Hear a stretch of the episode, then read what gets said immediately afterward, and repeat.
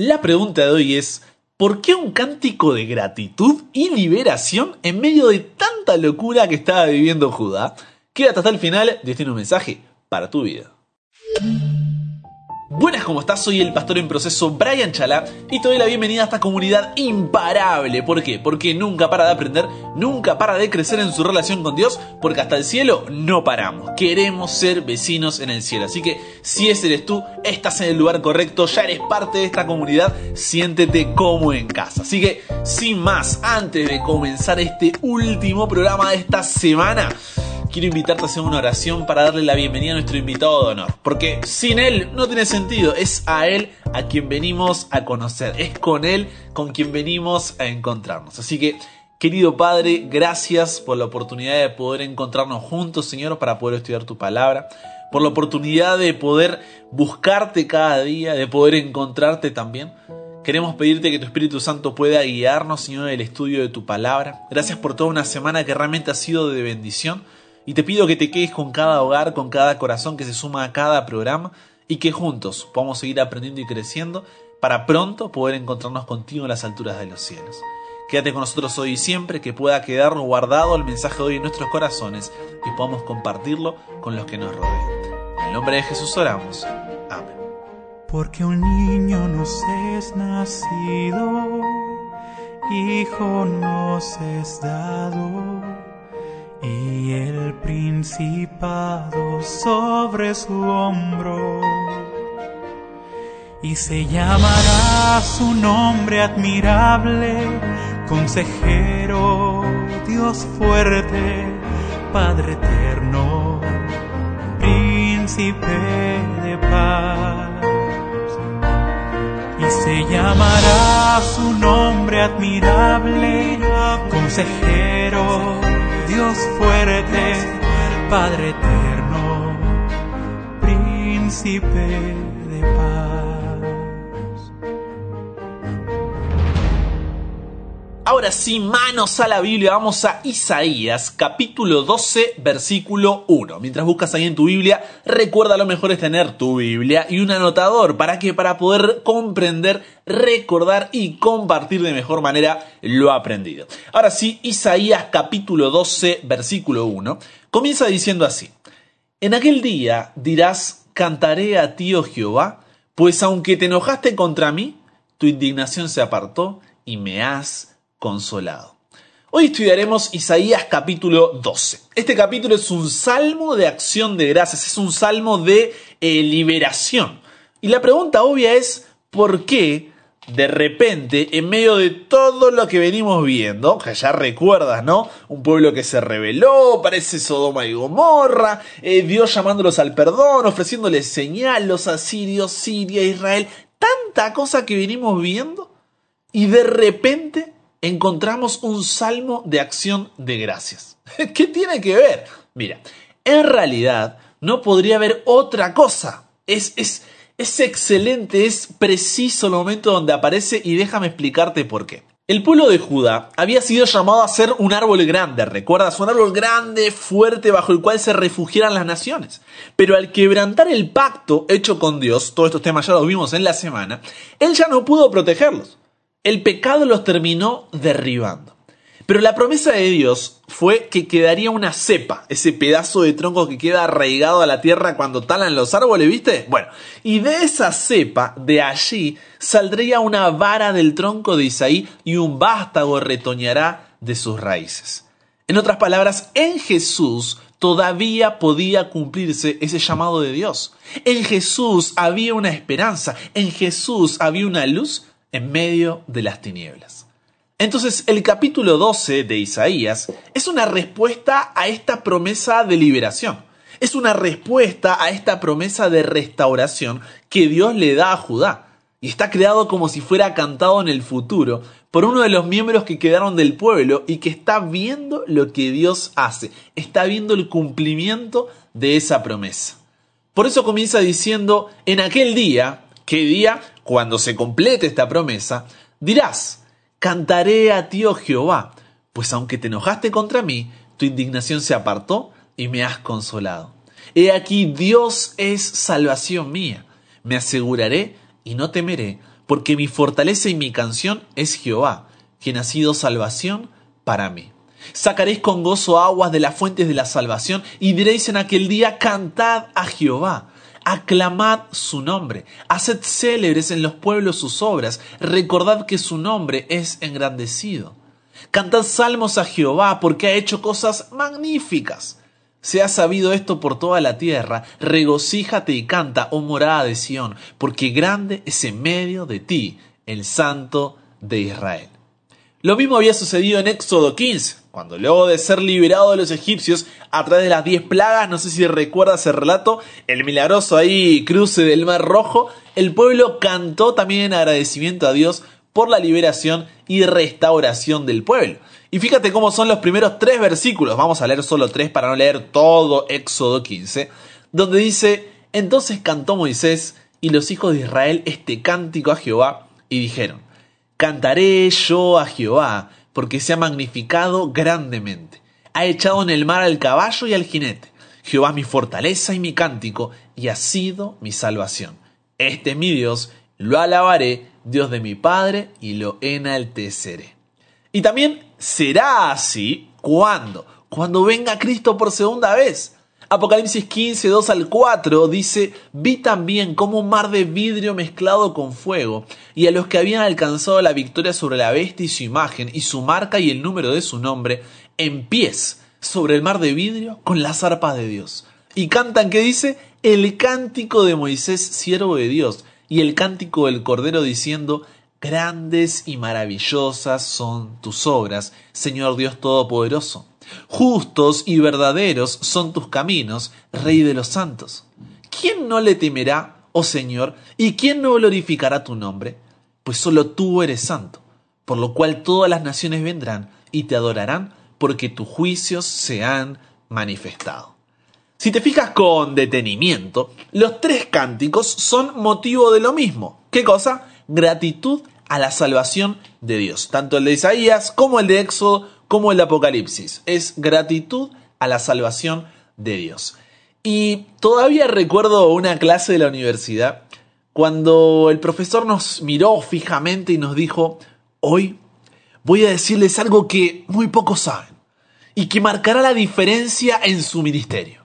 Chan, el ambiente estaba creado, la expectativa estaba en el aire, nuestros ojos y oídos le dieron toda nuestra atención y lo que dijo a continuación nos dejó sorprendidos. El profesor nos miró y nos dijo, predique más acerca de la salvación, porque es el tema base de todas nuestras creencias, pero a la vez es el tema que más confusión tienen las personas.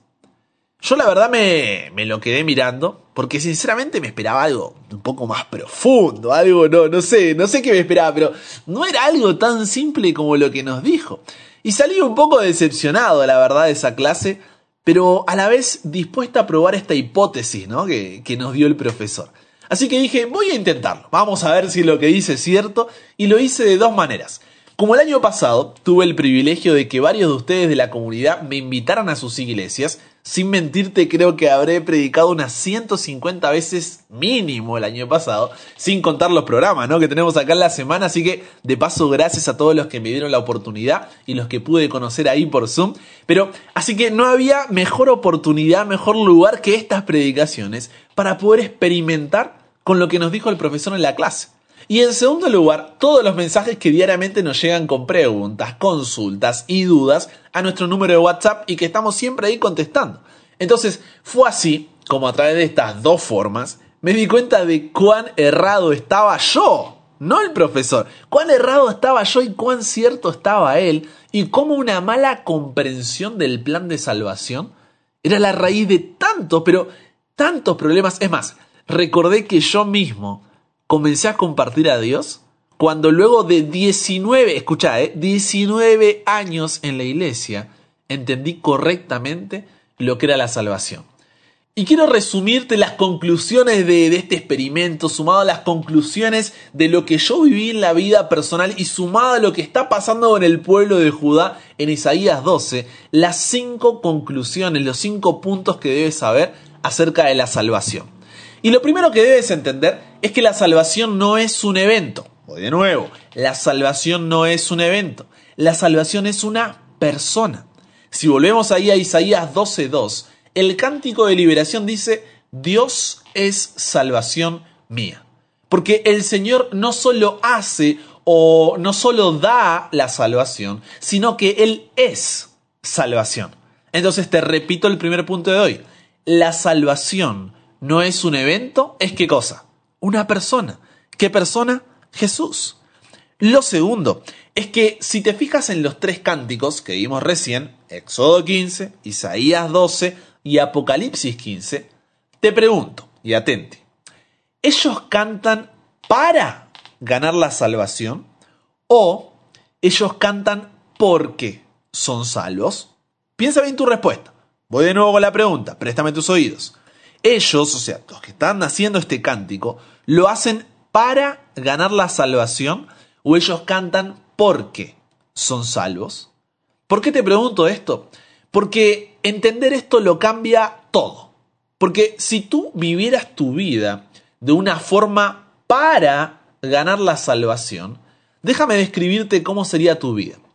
Vives con una incertidumbre que te hace preguntarte si eres o no eres salvo constantemente. Te sientes hipócrita porque por fuera sonríes y todos piensan que eres el cristiano ideal, pero tú te conoces. Y al verte al espejo lloras porque sabes que tienes una vida doble. Te parece que Dios te pide demasiado y el no lograr cumplir con eso te angustia, ya que como fallas en alcanzar los estándares que se supone que debes alcanzar, o no cumples con las normas y reglas que se supone que debes cumplir, entonces te sientes hipócrita y piensas dar un paso al costado para dejar de mentirte a ti mismo y al resto porque no resistes más esa vida doble. Piensas que lo que Dios tiene para tu vida no te va a gustar, entonces tienes temor de entregarle tu vida por completo. Entiendes que mientras más tiempo dure tu culto o tu oración, mejor serás visto por Dios. O que mientras más cosas estés leyendo y estudiando a la vez, es como que te suma más puntos para tu salvación. Te cansa tu vida cristiana la sientes como una carga de tengo que hacer. Haces las cosas porque tienes miedo de que cuando venga el día del juicio Dios no te lleve con él. Piensas que mientras más sacrificios pases en esta vida, más recompensado serás en el reino de los cielos. Cuando te equivocas, dejas de leer tu Biblia y de orar porque sientes que eres indigno de estar delante de la presencia de Dios y dices, no, no puedo ir a Dios con esta cara después de lo que hice. No compartes a Jesús porque piensas que no eres un ejemplo y que te falta mucho. Dejas de congregarte por algo que hizo una persona o porque, no sé, simplemente ya no tienen ganas. Y así podría seguir mencionando. Pero, en resumen, podemos decir que los sentimientos de una persona que vive para ganar la salvación son la incertidumbre, la hipocresía, la angustia, la frustración, el agotamiento, el miedo, el sufrimiento. Y ahora te pregunto, ¿cómo entender que Dios es amor, cuando servir a ese Dios te genera todos esos sentimientos negativos y te hace atravesar todas esas circunstancias. ¿Acaso tiene, tiene sentido? Y te prometo que son incontables los mensajes que recibo cada día con personas que en sus diferentes circunstancias de la vida me mencionan alguna de las situaciones que enumeramos recién o alguno de sus derivados. Incontables audios llorando, me llegan. Y ese tipo de personas son las que luego, si las circunstancias no son favorables, dicen que Dios las abandonó, se olvidó o no quiere escucharlas. Si no ven resultados inmediatos, lo culpan a Él y se enojan. Sus sentimientos hablan fuerte y sus deseos los desvían fácilmente. ¿Por qué? Porque para ellos la salvación depende de su propio sacrificio. Cuando la Biblia nos dice todo lo contrario. Romanos 3:23 dice, todos pecaron. Así que, hey, están todos destituidos, están fuera de la gloria de Dios. ¿Qué significa esto? Que Dios es santo y en su santidad no tiene cabida el pecado. Entonces, una persona pecadora no puede estar en la presencia de Dios. Si no, Dios dejaría de ser santo. ¿Se entiende? Entonces, el versículo dice, todos pecaron. Y todos significa todos. Yo, Tú, tus hermanos, tus padres, tu esposa, el líder de tu iglesia, los directores del departamento, el pastor, o sea, el que pasa al cantar el frente, el evangelista, todos pecaron. Por lo que, sin importar cuántas cosas hagas o el tamaño de tu sacrificio, nada, nada será suficiente para que seas salvo. Porque como dice Romanos 3.10, unos versículos atrás, no hay justo ni aun uno. Entonces, tu sacrificio, sin importar cuántas horas de culto hagas, cuánto dure tu oración, hace cuántos años vayas a la iglesia, la gente que hayas conducido al bautismo, los años que tengas de pastor, las iglesias que hayas plantado, la cantidad de estudios bíblicos que tengas, las horas que pases en la iglesia, la cantidad de transmisiones a las que te sumes, los sermones que escuches o posteos que leas en Instagram, nada te hará estar más cerca de la salvación. ¿Por qué? Porque Romanos 3:24 dice, somos justificados gratuitamente, gratis, gratuitamente por su gracia, mediante la redención que es en Cristo Jesús.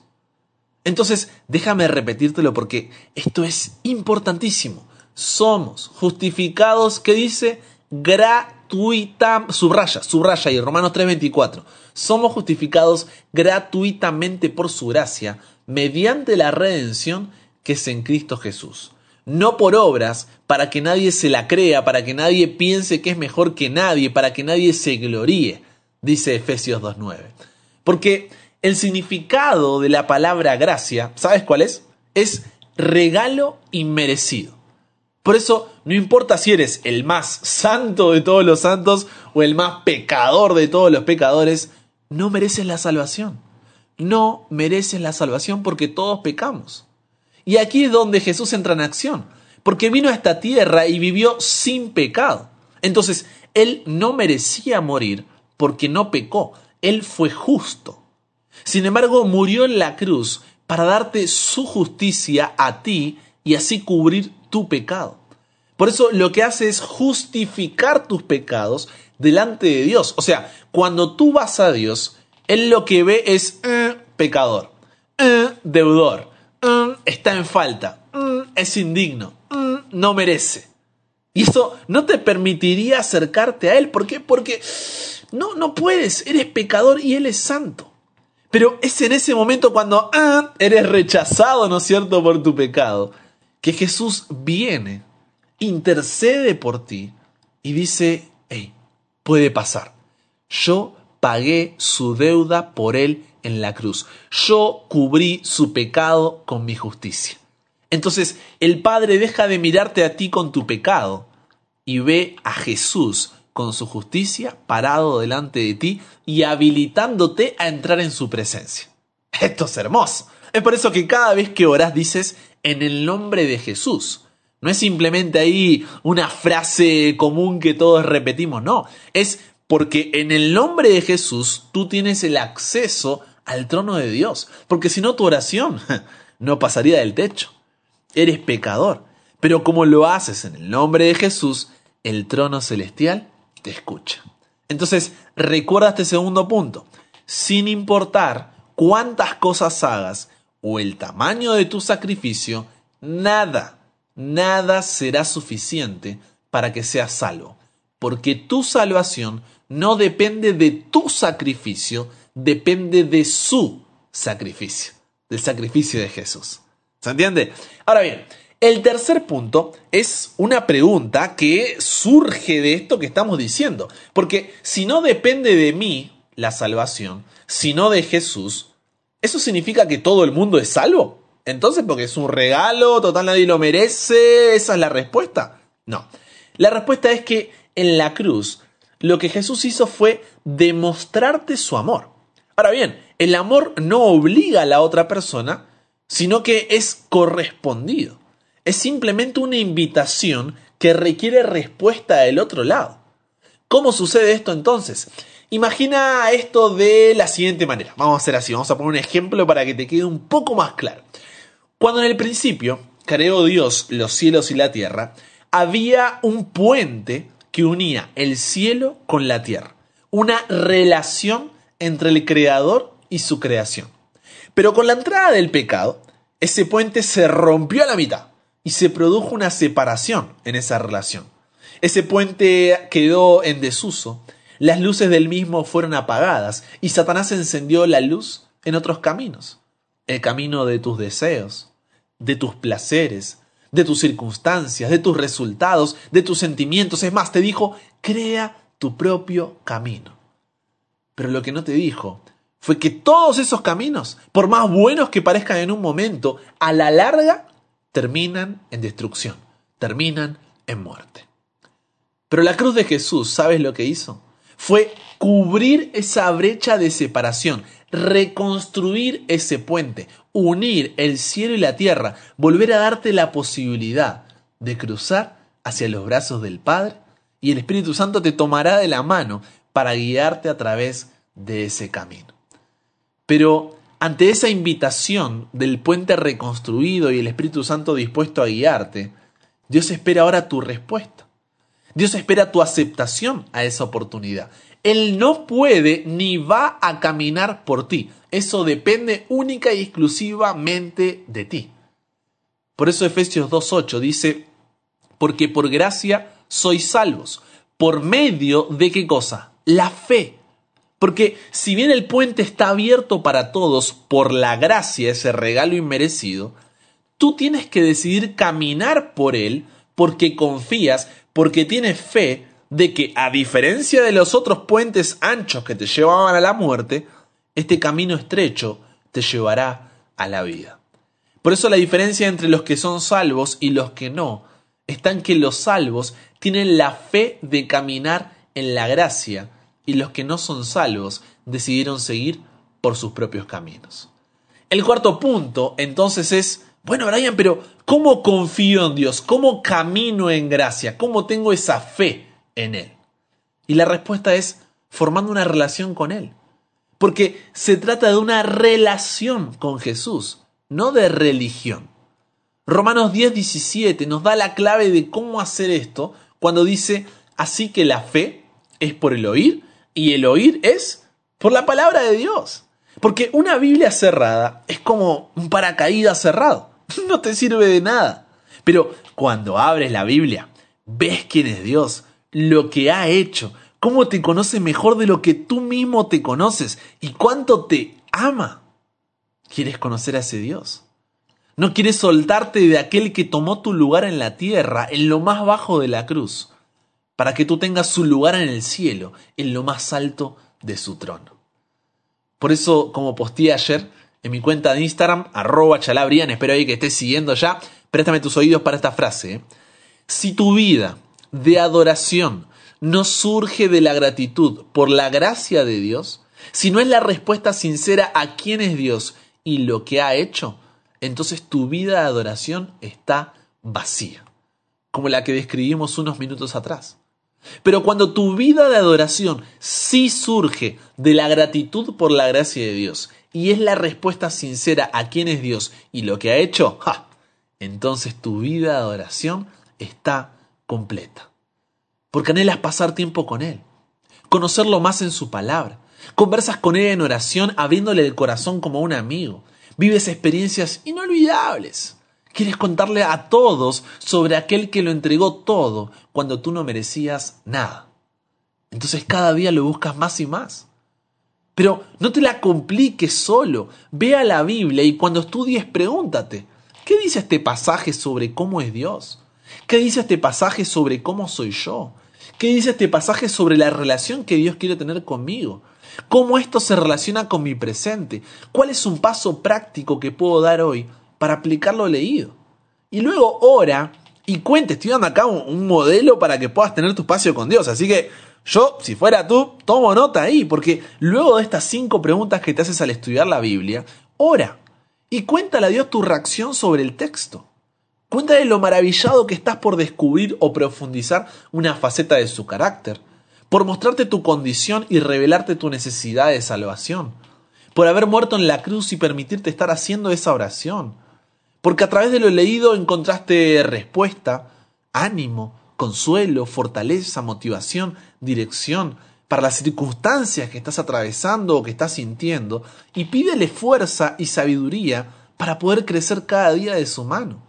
Alábalo, Ten siempre una canción en el corazón para recordarte esa relación de amor.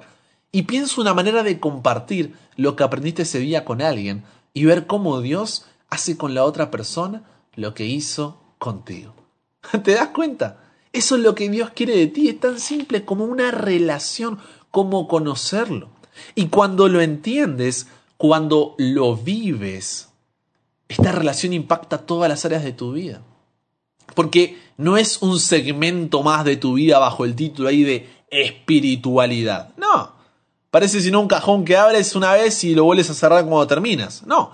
Tu relación con Jesús impacta en tu crecimiento personal, en tus finanzas, tu negocio, tu familia, tu salud, tus amigos, tu recreación, tus relaciones amorosas, tus estudios, impactan todo.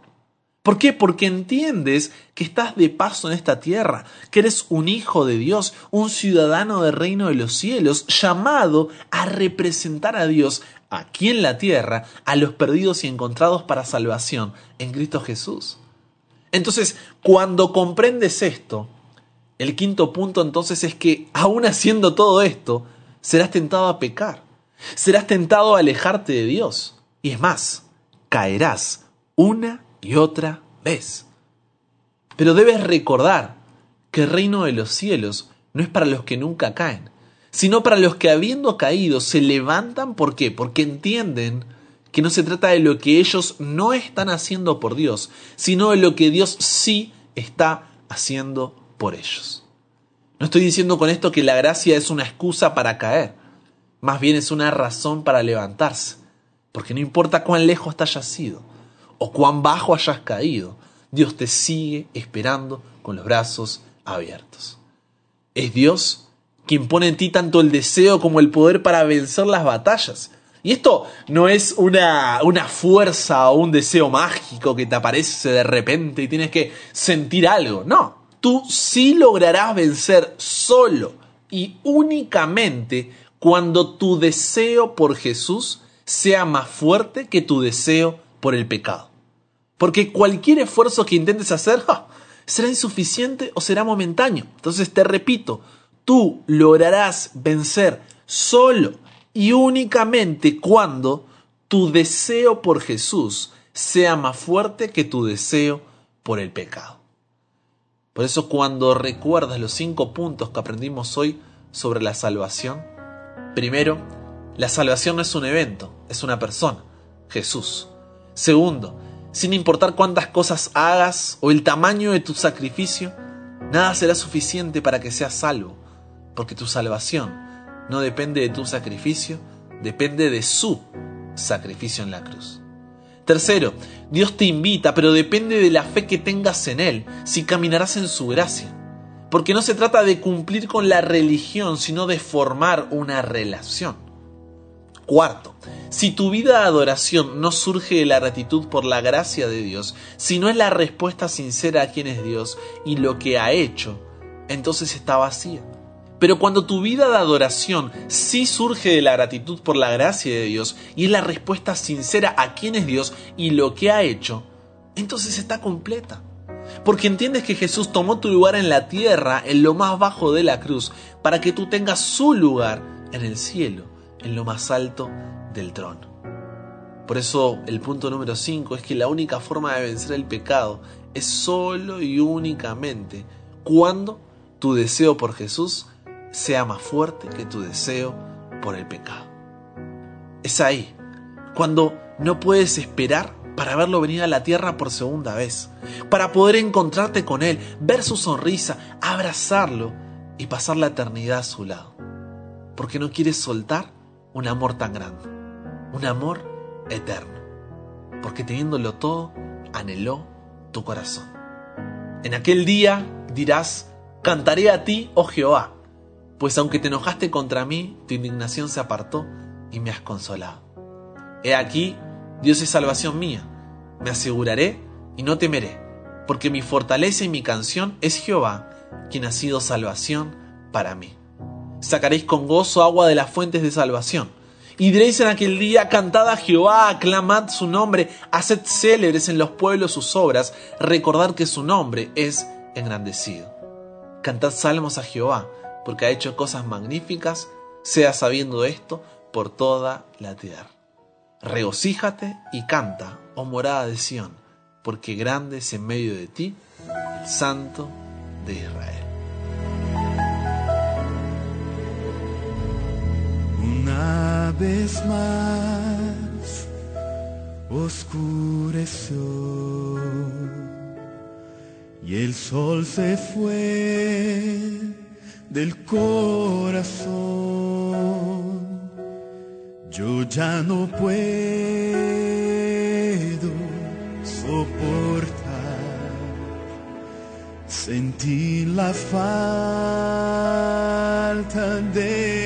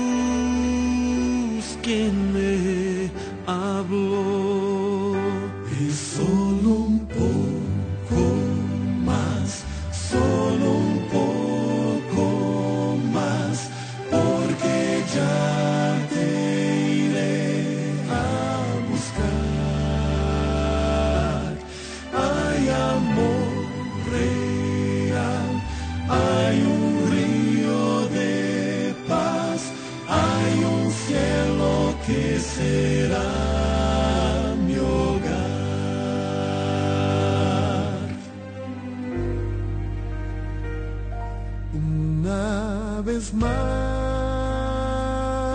amaneció el sol de fe en mí nació. Y cuando pienso en desistir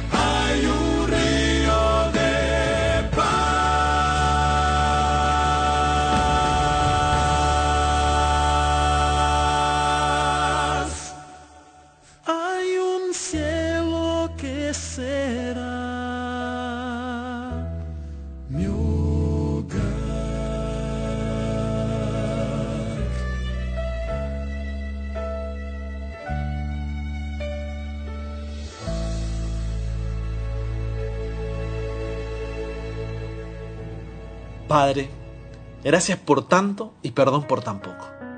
Gracias porque en el nombre de Jesús podemos acercarnos a ti confiadamente para alcanzar gracia y misericordia para el oportuno socorro. Gracias por tu salvación, Dios. Y soñamos con aquel día donde unidos al coro celestial podamos entonar este salmo de gratitud y liberación porque hemos vuelto a casa.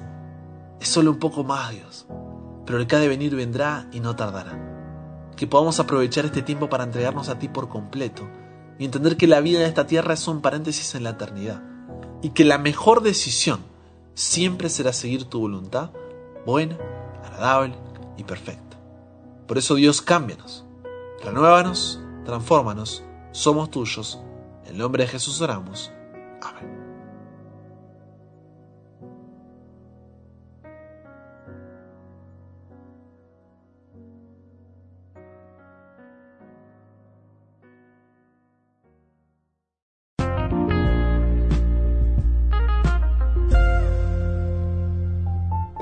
Acá llegamos por el programa. Se extendió un poquito, pero creo que valió la pena. Fue lindo, había que cerrar la semana ahí con toda. Quiero que sepas que estamos orando por cada uno de ustedes y gracias por el apoyo que siempre están ahí dando. Todo siempre para la gloria de Dios, porque hasta el cielo no paramos. Así que comparte con nosotros tu testimonio, tu pedido, agradecimiento, pregunta, duda, consulta. No dudes escribirnos al WhatsApp al más 54911 3441 5007. Ahí te sumarás a la comunidad en WhatsApp, recibirás el programa en formato audio para que puedas escucharlo de domingo a jueves, como quieras, donde quieras y cuando quieras. Recuerda que todos los episodios de la semana están subidos en el canal de YouTube búscame como Brian Chalá. Suscríbete, activa las notificaciones y tendrás todos los episodios. Lo mismo en Spotify como Brian Chalá. Y en Instagram estamos siempre dando contenido extra, caja de preguntas y demás. Así que sígueme como arroba chalabria.